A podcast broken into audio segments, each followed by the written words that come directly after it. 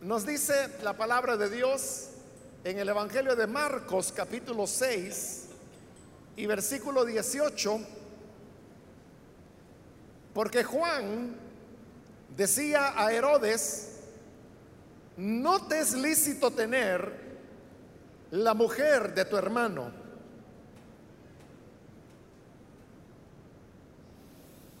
Amén, solamente eso leemos, pueden tomar sus asientos, por favor, hermanos.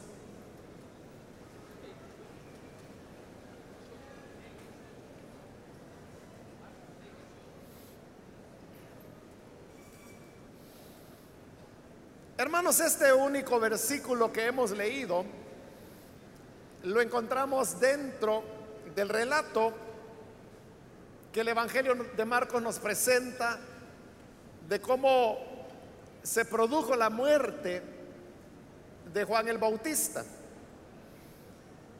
Y se nos dice que lo que desencadenó todos estos elementos que condujeron a la decapitación de Juan es que se nos dice en este versículo que él le decía a Herodes, no te es lícito tener la mujer de tu hermano. Es decir, que todo el problema que se dio entre Juan y Herodes, y posteriormente pues Herodías, que era la mujer que Herodes tenía en ese momento, se produjo por el tema de la palabra de Dios. Porque eso es lo que Juan le hacía ver a Herodes. Ahora, para poder entender un poco de qué se está hablando ahí y qué era lo que ocurría, debemos, hermanos, decir que Herodes, este del cual se habla aquí, era hijo de Herodes el Grande. Herodes el Grande tuvo varias esposas y varios hijos e hijas también. Entre esos hijos vamos a tomar a dos. Uno era este Herodes del cual se habla acá y que en la historia se le conoce como Herodes Antipas. Y otro hijo de Herodes el Grande era Herodes Felipe, que aquí en los evangelios es mencionado únicamente por su segundo nombre, que, que es Felipe. Herodes Antipa y Herodes Felipe no eran hermanos en el sentido completo, es decir, que lo fueran del mismo padre y de la misma madre. Ellos más bien eran lo que nosotros llamamos medio hermanos. Porque sí tenían el mismo padre que había sido el rey Herodes el grande, pero cada uno de ellos era hijo de una esposa diferente que Herodes el Grande había tenido, porque Herodes el Grande llegó a tener 10 esposas. Entonces, entre ellos eran medio hermanos. Para esta época, Herodes el Grande ya hacía ratos que había muerto. La muerte de Herodes el Grande ocurrió cuando el Señor Jesús todavía era un niño. Y precisamente cuando muere Herodes el Grande, José se había llevado a su esposa María y a su hijo Jesús a Egipto, donde vivían como refugiados, porque Herodes quería matar al niño. Pero cuando Herodes el Grande muere, recordemos que el Señor le habla una vez más a José en sueños, porque ya le había hablado previamente. Pero en esta oportunidad el Señor le habló para decirle, mira, los que querían matar al niño ya murieron. Y este era Herodes el Grande. Por lo tanto, le dice, toma al niño y a su madre y vuelve con ellos a la tierra de Israel. José obedeció y es lo que hizo. Pero lo que estoy tratando de hacer ahí es que nosotros nos ubiquemos en el tiempo cuando Herodes el Grande muere. Entonces cuando Herodes muere, los romanos ya tenían control de Israel, entonces ellos no querían entregar la confianza de darle a alguno de los hijos de Herodes todo lo que había sido el reino que su padre Herodes el Grande había tenido. Y los romanos tomaron la decisión de ese gran reino que había sido Israel, dividirlo en cuatro partes. Y sobre cada una de estas cuatro partes, ellos colocaron a uno de los hijos, de los cuatro hijos de Herodes, y así es como aparecieron lo que se llamaban los tetrarcas. A pesar de que nosotros de este Herodes Antipas nos referimos a él como rey, lo llamamos rey, la verdad es que su verdadero título es que era tetrarca. Es decir, que era como un rango por debajo del de rey. Entonces, Herodes Antipas tenía un territorio, y es de ese Herodes del cual se nos está hablando acá, y Felipe, su hermano, tenía otra porción de, esos, de esas cuatro partes en la cual los romanos habían dividido lo que en el pasado había sido el gran reino de su padre Herodes el Grande. Entonces sucedió que tanto Felipe como este Herodes Antipas estaban casados, tenían sus respectivas esposas. Pero estando casados, este Herodes Antipas ve que Herodías, que así se llamaba la esposa de su medio hermano, Felipe, era una mujer atractiva. Entonces le llama la atención y Herodes descubre también que la atracción que él sentía hacia su cuñada era una cuestión mutua. Herodías también mostraba cierta, cierto interés en Herodes Antipas. Entonces, cuando esta situación se da, el Herodes, tanto el Herodes Antipas como su hermano Herodes Felipe, sabían perfectamente que eso era algo incorrecto. Porque allá en el libro de Levíticos, en el versículo 18, perdón, en el capítulo 18, el Señor da una lista de aquellas relaciones que de acuerdo a ese pasaje, delante del Señor resultaban ser abominables. Eran relaciones que el Señor no aceptaba. Y una de ellas era precisamente que un hombre se involucrara con la esposa de su hermano, que es exactamente lo que está ocurriendo acá. Eso por un lado. Pero también hay que recordar que dentro de las diez palabras, también Dios entregó una palabra relacionada al tema del adulterio. No podía y no debía Herodes desarrollar una atracción en una mujer que no fuera su esposa, porque él estaba casado. Pero no solamente desarrolla ese interés, sino que para colmo el interés es en la esposa de su hermano Felipe. Ahora, cuando esta situación se da y siendo, como lo estoy mencionando, que todos los involucrados tenían plena conciencia de que eso era algo contrario a la voluntad de Dios.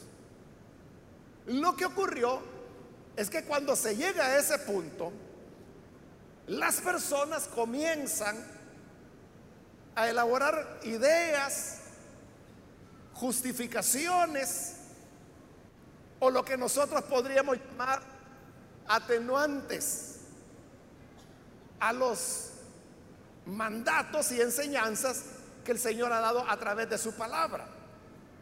Cuando hay una persona que tiene claridad absoluta acerca de lo que a Dios le agrada y lo que a Dios le desagrada, Él sabe perfectamente discernir entre el bien y el mal, pero sin embargo, nosotros sabemos que muchas personas que tienen esa claridad entre lo que es bueno y lo que es malo, al final terminan haciendo lo malo. Y ahí es donde uno se pregunta, bueno, ¿cómo es que esta persona, o hablemos de, de creyentes, porque a veces son creyentes, personas que han estado por años en una iglesia, que quizás han desarrollado privilegios y ciertas funciones dentro de la congregación, terminan cometiendo faltas que no son por ignorancia, no es una cuestión de que ellos cometieron una falla y entonces es necesario decirle, mire, lo que usted hizo estuvo mal porque Dios ha dicho en su palabra, en tal pasaje, esto y esto.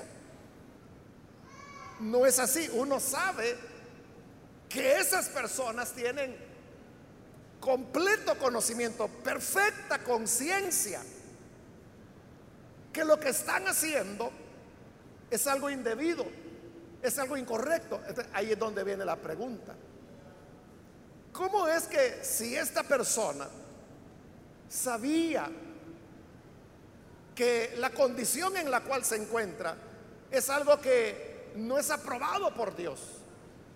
No es lo que Dios recomienda, no es lo que a Dios le agrada. Entonces, ¿cómo es que lo hace? La respuesta, como le decía hace un momento, es que cuando los hombres se ven de frente a la tentación, lo que hacen es comenzar a elaborar justificaciones o como le decía, atenuantes para ver que el caso de ellos es un caso diferente. Es un caso, llamémosle especial, porque él lo quiere ver así, y que por lo tanto a él no se le aplica lo que la palabra del Señor dice. Eso fue exactamente lo que ocurrió con Herodes en su relación con Herodías, que como hemos dicho era su cuñada. Pero ¿qué pensamientos pudieron pasar por la mente de él. Porque aparte de que era una relación de adulterio, también era una relación de incesto al mismo tiempo, porque la escritura dice que Herodías era mujer de Felipe, el hermano de Herodes. Pero entonces, ante una situación tan claramente en contra de la palabra de Dios, ¿por qué es que Herodes continuaba y bueno, y, se estableció, porque al final de, de la historia, lo que hace es que Herodes se divorcia de su esposa, Herodías se divorcia de Felipe y se casan entre ellos y forman una nueva familia. Y Herodías se trae a la hija que ha tenido con su primer esposo Felipe, que es Salomé, aunque Marcos no registra el nombre de ella, y esta muchacha es la que va a bailar en el cumpleaños de Herodes, como sabemos la historia, y que eso va a desencadenar la muerte de Juan el Bautista. Pero volviendo a la pregunta que nos hacíamos, Herodes era judío, como su padre lo había sido, como su hermano Felipe lo era, como todos los Herodes eran judíos. ellos eran muy conocedores de la palabra de Dios. Y si tenían conocimiento, entonces, ¿por qué es que hacen una acción como es? La Biblia, hermanos, no nos da detalles de cuáles fueron los pensamientos de Herodes. Pero uno puede imaginarlos.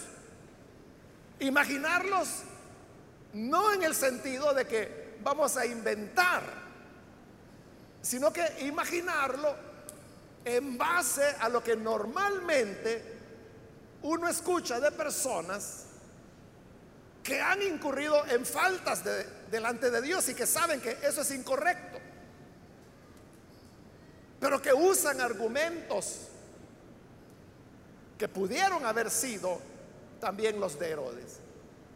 En el caso, por ejemplo, del adulterio, un razonamiento común o frecuente que está siempre detrás es que las personas comienzan a decir, es que lo que pasa es que ya en mi relación no hay amor. El amor se acabó. Lo que las personas quieren decir con eso es, bueno, como ya no nos amamos, entonces mejor que cada quien agarre su camino. ese es el razonamiento humano que hay detrás de esas palabras. Pero la palabra de Dios no pone el amor como algo opcional. Lo pone como una obligatoriedad. Y por eso es que, por ejemplo, Pablo dice, maridos, amen a sus mujeres. Y de igual manera, se le pide a la mujer respete a su esposo. Ahí, si una persona dice, es que vea, ya no hay amor, muy bien, entonces sabe lo que tiene que hacer, obedecer la palabra de Dios. ¿Y qué es lo que la palabra de Dios dice? Dice, maridos, amen a sus mujeres. Es una obligación. Y, y la gente puede decir, pero mire, ¿Yo cómo la voy a amar? Si yo ya no siento nada. Usted porque no sabe todo lo que me ha hecho, todo lo que me ha dicho. No sabe las cosas que hemos vivido. Si usted supiera, usted no me estaría diciendo lo que está diciendo. Entonces la gente sigue pensando del amor con la idea romántica que hay en el mundo occidental, porque la gente cree que esto de amar a alguien es que es que me, enamoré, lo ven algo así como algo romántico. Y que yo la amo porque no puedo vivir sin ella, porque no hay otra, porque es excepcional, etcétera. Pero ese no es el no es la idea que la Biblia presenta de amor. La idea que la Biblia presenta de amor es el amor ágape. Ágape es una de las cuatro palabras griegas que hay que se pueden traducir como amor. Y ágape es aquel amor de decisión, de decisión y de acción. Es decir, el amor de la Biblia es aquel amor que, actúa. No tiene nada que ver con el romanticismo. El romanticismo es la base del amor eros, de donde viene la palabra erótico en español.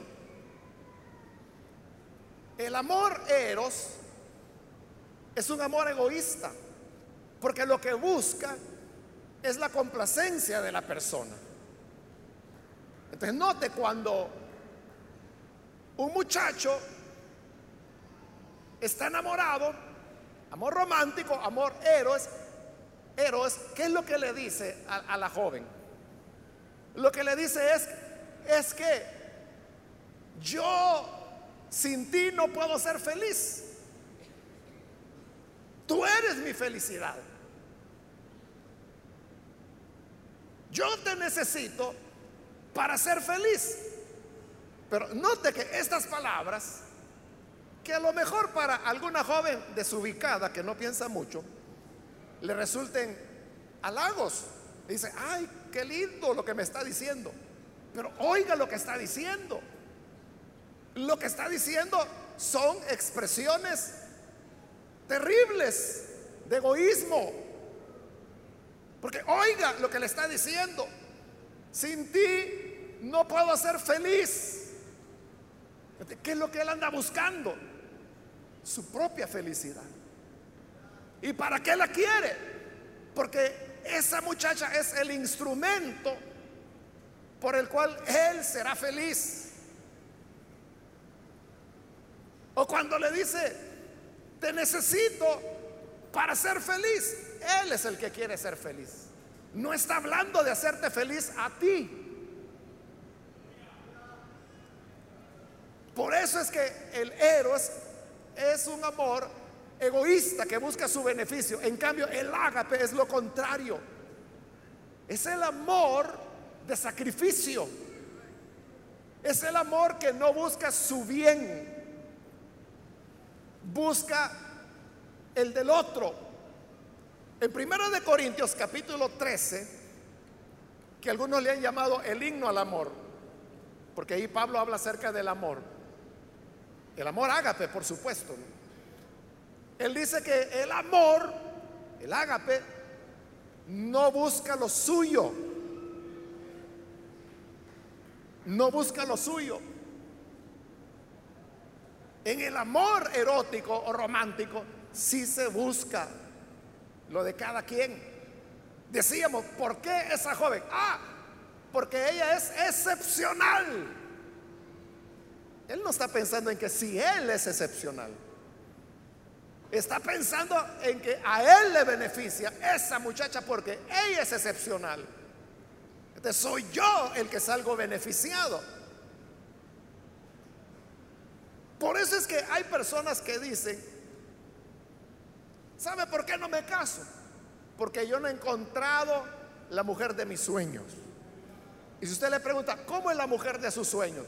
Ah, mire, pues yo la quiero bien cristiana, que ame al Señor, que sea de tal altura, color de ojos así, tipo de cabello asá. El cuerpo quiero que sea de esta y de esta manera, que sea educada, que sea de una buena familia, que ame a mi familia. Tienen todo su panorama de, cómo ellos quieren a la muchacha. Pero ellos que ofrecen. Normalmente esos que dicen, es que yo quiero que ella sea una mujer que ame a Dios. Y ellos no lo aman. Ellos son vagos. Pues es que yo quiero una mujer pura que ni siquiera se haya enamorado de nadie antes que yo. Y ella viene de revolcar a saber de qué basureros. Y anda buscando lo mejor. ese es el amor eros. Pero el amor ágape es aquel que valora a la otra persona, aun cuando no tenga méritos, aun con sus fallas, aun con sus manchas. Eso es lo que dice la carta a los Efesios. Cuando dice que los maridos deben amar a sus mujeres. Y dice esto, así como Cristo amó a su iglesia.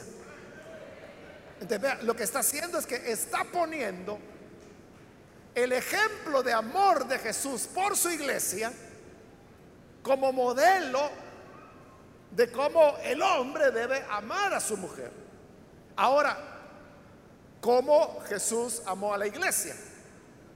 Ese mismo, la misma carta a los Efesios, en el mismo capítulo, que es el 5. Ahí dice, Cristo amó a su iglesia. ¿Por qué? Porque era de ojos verdes, porque era de pelo como a mí me gusta, porque era inmaculada no. Efesios dice, Cristo amó a su iglesia y se entregó a sí mismo por ella. Aquí es el novio entregándose él por ella. Normalmente en el amor erótico es al revés. Lo que se espera es que es la mujer la que se entrega al hombre. Pero Jesús lo hizo la inversa. Se entregó a sí mismo por ella, porque era inmaculada.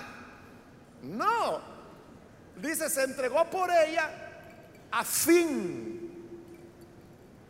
de purificarla, de limpiarla, para que fuera sin mancha, sin arruga. Que fuera. O sea que no era así. ¿A cuál iglesia es la que Jesús amó? Fue una iglesia manchada. Fue una iglesia que tenía muchas máculas en su vestido, muchas arrugas. Pero Cristo decidió amarla precisamente para purificarla. Ese es el amor ágape. Entramos en este tema del amor ágape porque decíamos que una excusa del que quiere cometer adulterio o que ya lo cometió es que es que mire, con mi esposa ya no nos amábamos y que uno diga, "Ay, qué pena, ¿verdad? Qué lástima que ella no se amaba." Y viera cómo ella me gritaba, "Ay, pobrecito", le gritaba. Y viera que ya ni me quería cocinar. Ay, sí, ¿verdad? Pobrecito. Esa es la mentalidad del hombre. Pero lo que la Biblia dice es que amen a sus esposas. Es una obligación. Y si dice, es que mire, es que ella me maltrata, me pega. Pero la respuesta es la misma, ámela. No hay fuerza más grande que el amor para poder cambiar a las personas. Pero eso la gente no lo ve, sino que lo que hace es que lo pone en el sentido, es que ya no nos amamos. Y fíjese que lo que pasa es que he conocido a otra persona y viera que ella, ella sí que me entiende. Ahí sí, mire. Y además es creyente, fíjese. E, ella sí me, me impulsa hasta ahora por mí, fíjese, mire qué bendición. Total que el adulterio es bendición. Comienzan a decir, mire, es que yo creo que mi primer matrimonio no fue la voluntad de Dios, sino que esta, esta sí es la voluntad de Dios. quieren que uno les haga caso. Pero fíjese, ¿qué están haciendo? Están usando argumentos. Están tratando de justificar. Dice, es que mire, con mi esposa ya no nos amamos. Por lo tanto, esa relación es incorrecta porque ahí no hay amor. Esa es una cadena que las leyes nos han puesto. ¿Cómo no? Cadena, pero bien fue firmar, ¿verdad? Cuando la tenía en la mira. Pero con la otra, ahí sí que de verdad hay verdadero amor. Por lo tanto, eso es lo que Dios va a bendecir. Esos son los inventos. Esas son las argumentaciones. O comenzar a decir, es que esta es una persona diferente. Esos serán los razonamientos que habían en la mente de Herodes. él decía, bueno, ¿y yo por qué tengo que seguir con mi esposa cuando yo realmente a quien amo es a Herodías? Hombre, no podías relacionarte con ella. Pero en su mentalidad, estaba construyendo las excusas, los razonamientos, al menos para hacer ver su falta como más pequeña o como que no había falta. Por otro lado, como hemos dicho, ellos eran hermanos porque tenían el mismo padre, el rey Herodes, pero distinta madre. Por ahí podía venir otro razonamiento. Y podían decir, es que mire, la verdad es que ni siquiera somos hermanos. Porque él nació de otra mamá. Yo tengo una mamá, él tiene otra mamá. Así que delante de Dios no somos hermanos. Pero si lo eran. y no los dos eran tetrarcas, pues. Y no los dos eran. Los dos llevaban el nombre de Herodes. Herodes Felipe y Herodes Antipas. Eran hermanos. Pero como querían ver la otra parte, entonces, si aquel realmente no es mi hermano, sino que solo es mi medio hermano, entonces significa que Herodías no es mi cuñada, sino que solo es mi medio cuñada. Y entonces su hija no es mi sobrina, sino que es mi medio sobrina también. Entonces como uno no es ninguno, la mitad no es nada, así que no somos nada, nos podemos casar. Esa es la manera como el ser humano va construyendo las justificaciones. Bueno, aquí hermanos es un tema de adulterio, porque de eso se trataba. Pero así como aquí ese era el tema y lo que se quería excusar, el hombre puede buscar excusas para todo. El hombre puede buscar excusas para robar. Es que mire, yo no robo por maldad, yo robo por necesidad. Y por eso es que la gente hasta inventos hace, ¿no? Inventos como ese dicho, ladrón que roba a ladrón tiene siete años de perdón. Está tratando de justificar el robo. Cuando la palabra de Dios dice, no robarás.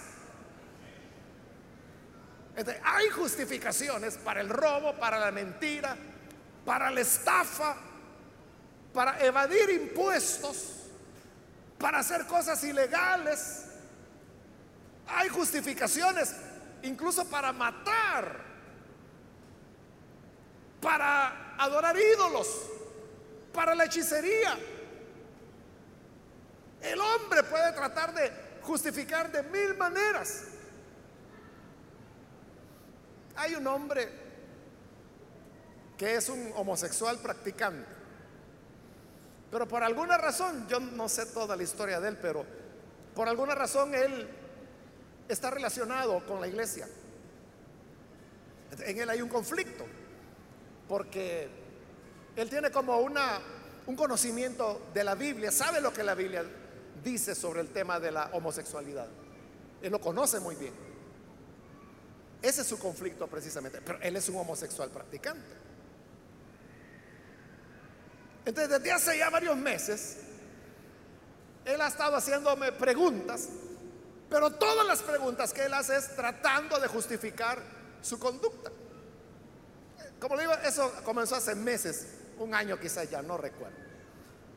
Él comenzó con los argumentos que los homosexuales tienen a utilizar pasajes de la Biblia de, mala manera, como los pasajes de Génesis, el pasaje de Romanos, a interpretarlo de otra forma. Bueno, pero él me preguntaba, mire, ¿y entonces esto cómo es? Y yo le explicaba. Ahora, lo que le quiero decir es que él nunca pudo rebatirme un argumento. Él me decía, mire esto, sí, pero la Biblia dice esto, esto y esto, y lo dejaba espaldas planas. Entonces pasaba otro argumento, pero mire, aquí en este pasaje dice esto, esto y esto. Ah, sí, pero esto significa esto, esto y esto. Y lo dejaba espaldas planas.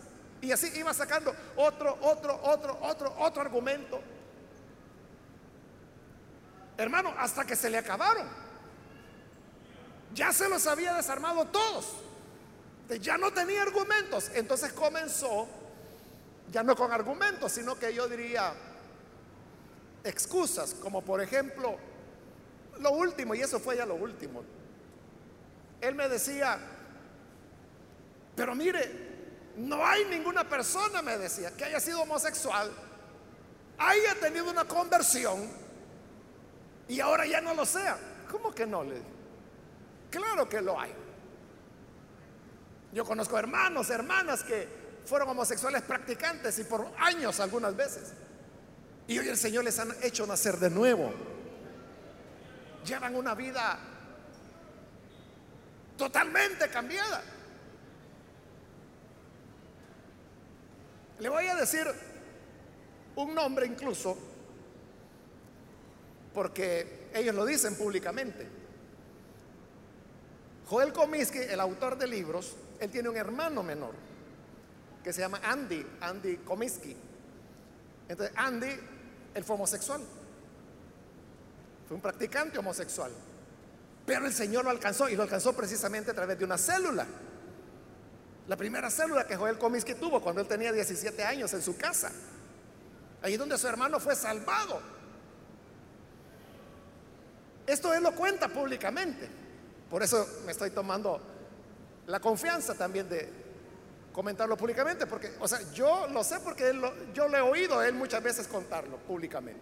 Por eso sé que su hermano se llama así. Pero el Señor lo salvó, lo rescató.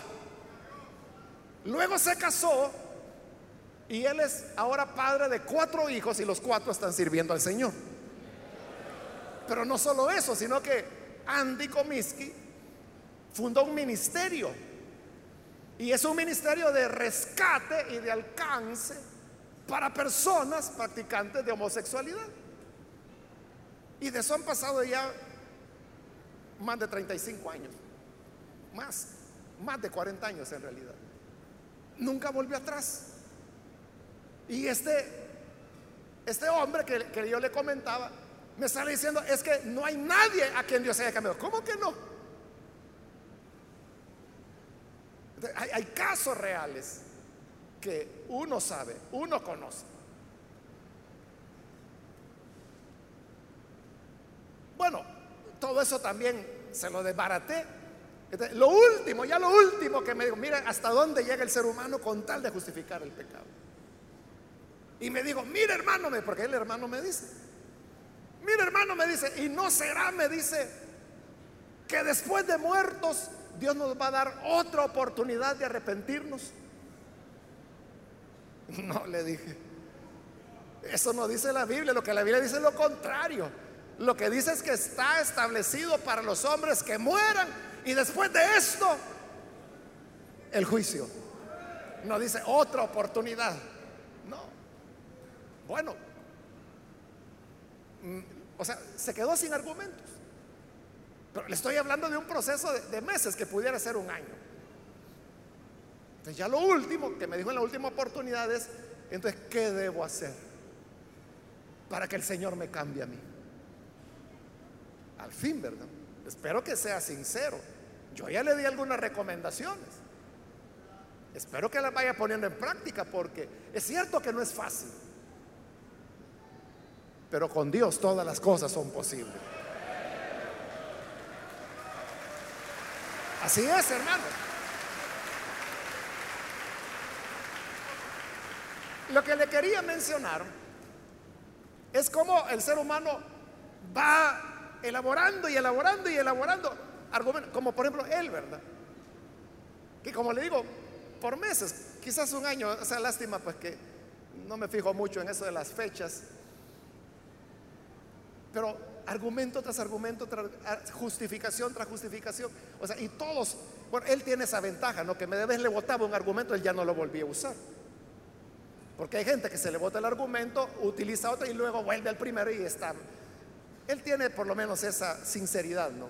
Que argumento que se lo voté, ya no lo vuelve a tomar. Qué bueno, ¿verdad? Porque así se ha podido ir avanzando. Entonces Herodes había construido su justificación.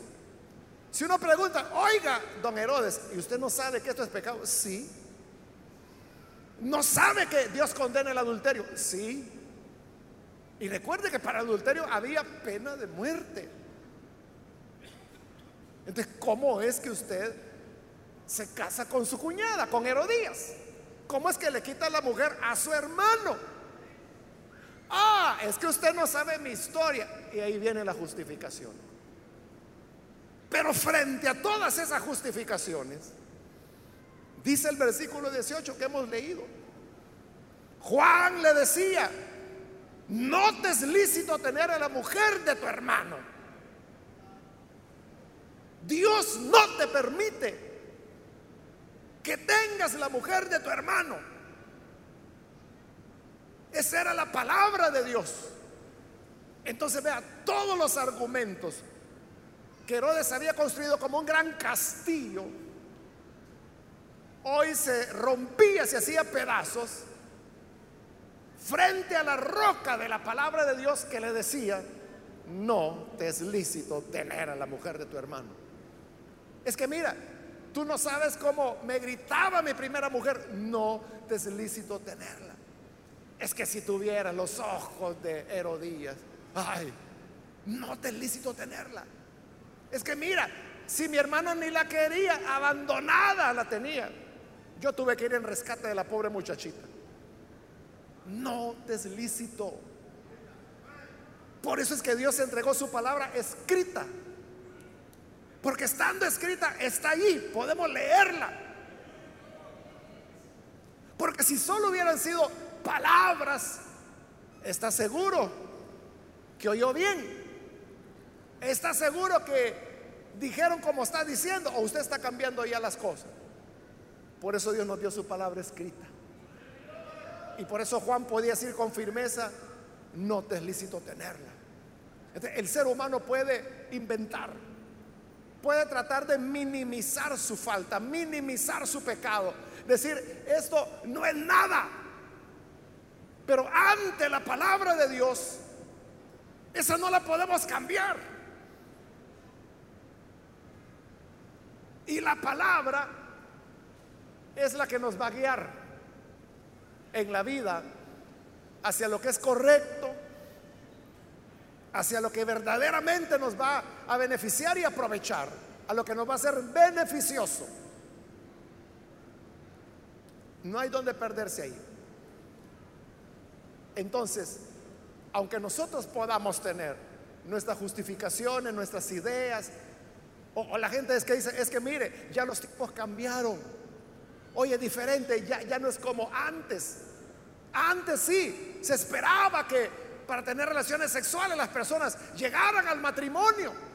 Hoy ya no, hoy ya desde los 12 años ya se puede. El mundo puede ir cambiando, pero la palabra de Dios no cambia. La palabra de Dios es la misma por eso dice la escritura, sécase la hierba, marchítase la flor, pero la palabra de nuestro Dios permanece para siempre. Siempre estará ahí.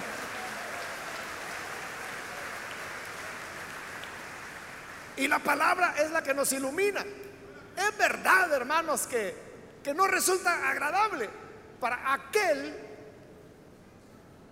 que está en una relación de adulterio que está apasionado por el amante o la amante, que venga usted a señalarle la palabra de Dios donde dice no cometerás adulterio. Es algo que le golpea, es algo que le derrumba sus planes. Pero ahí es donde cada uno de nosotros debemos tener la humildad suficiente como para decirle, Señor, aunque ese no es mi deseo, pero es tu palabra y yo la voy a poner por obra. Me arrepiento y me humillo delante de ti. Aquel que se humilla, dice la escritura, será exaltado. En cambio, el que se exalta será humillado. Que nuestros corazones estén siempre dispuestos a someternos a la palabra de Dios, nos agrade o no, nos acomode o no, sea de acuerdo a mis deseos o no, pero aquellos que viven por la palabra de Dios permanecerán para siempre, tendrán la vida eterna, porque el mundo y sus deseos pasan, pero los que confían en el Señor y creen y practican su palabra, permanecerán nunca pasarán. Que Dios nos ayude y que cada día de nuestra vida estemos aferrados a la verdad que nunca cambia de la palabra de Dios. Vamos a orar, vamos a cerrar nuestros ojos y yo quiero ahora hacer una invitación para las personas que todavía no han recibido al Señor Jesús como Salvador mas si usted ha escuchado la palabra de Dios y habiéndole escuchado se da cuenta de la importancia de venir al Hijo de Dios y encontrarse con Él. Yo quiero invitarle para que hoy usted aproveche este momento, aproveche la invitación que hoy se hace para que todo aquel que necesite venir y recibir la vida lo pueda hacer. Y la forma de hacerlo es entregándose a Jesús. Si hay alguna persona que necesita hacerlo, por favor, póngase en pie en el lugar donde está, cualquier amigo o amiga que por primera vez necesita recibir al Hijo de Dios como su Salvador, póngase en pie y vamos a orar por usted. Venga ahora con toda confianza.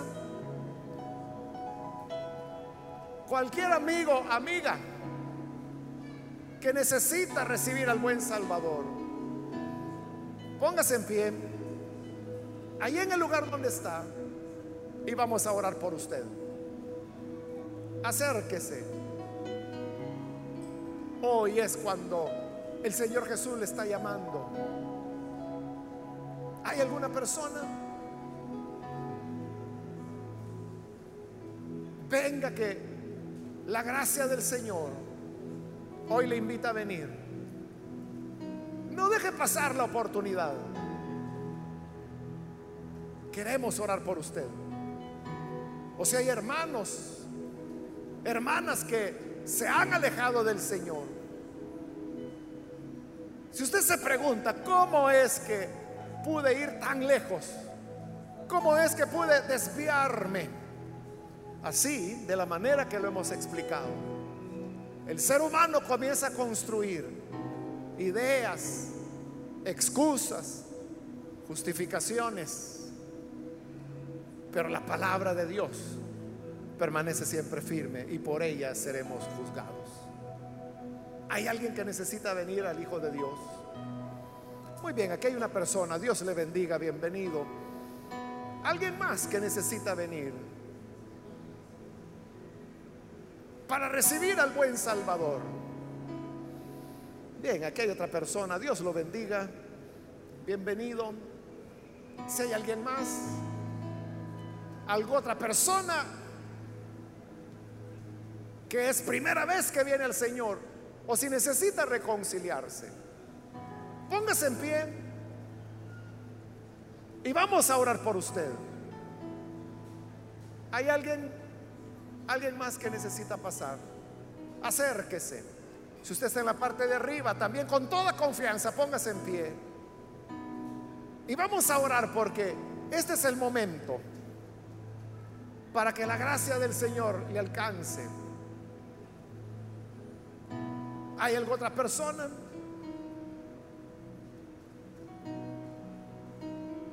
Hoy es cuando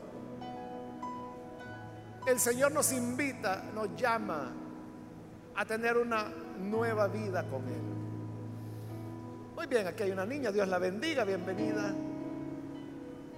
¿Alguien más?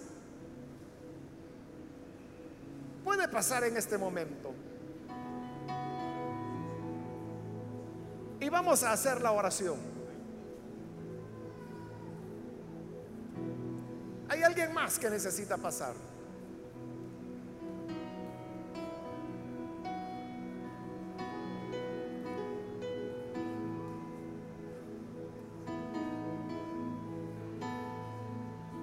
Usted que nos ve por televisión, quiero invitarle para que se una con estas personas que están aquí al frente y ore con nosotros para recibir la palabra de Dios y la salvación en Cristo que ella nos ofrece.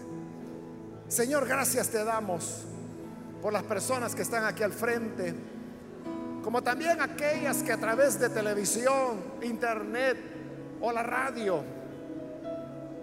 están abriendo sus corazones para tener un encuentro contigo un encuentro transformador. Líbranos, Señor, de nuestras ideas humanas, de nuestras excusas construidas, de nuestras justificaciones, de los intentos que hacemos por minimizar el pecado. Pero ahora, Señor, no queremos continuar engañándonos. Y reconocemos que tu palabra es la verdad. Y que por ella tenemos vida. Y somos así redimidos. Guárdanos del mal. No nos dejes caer en la tentación. Y derriba todo pensamiento humano, todo argumento de elaboración humana, para que podamos así someternos a la santidad de tu palabra, que tiene poder para salvarnos. Por Jesús nuestro Señor lo pedimos. Amén. Amén. Amén. Damos la bienvenida a estas personas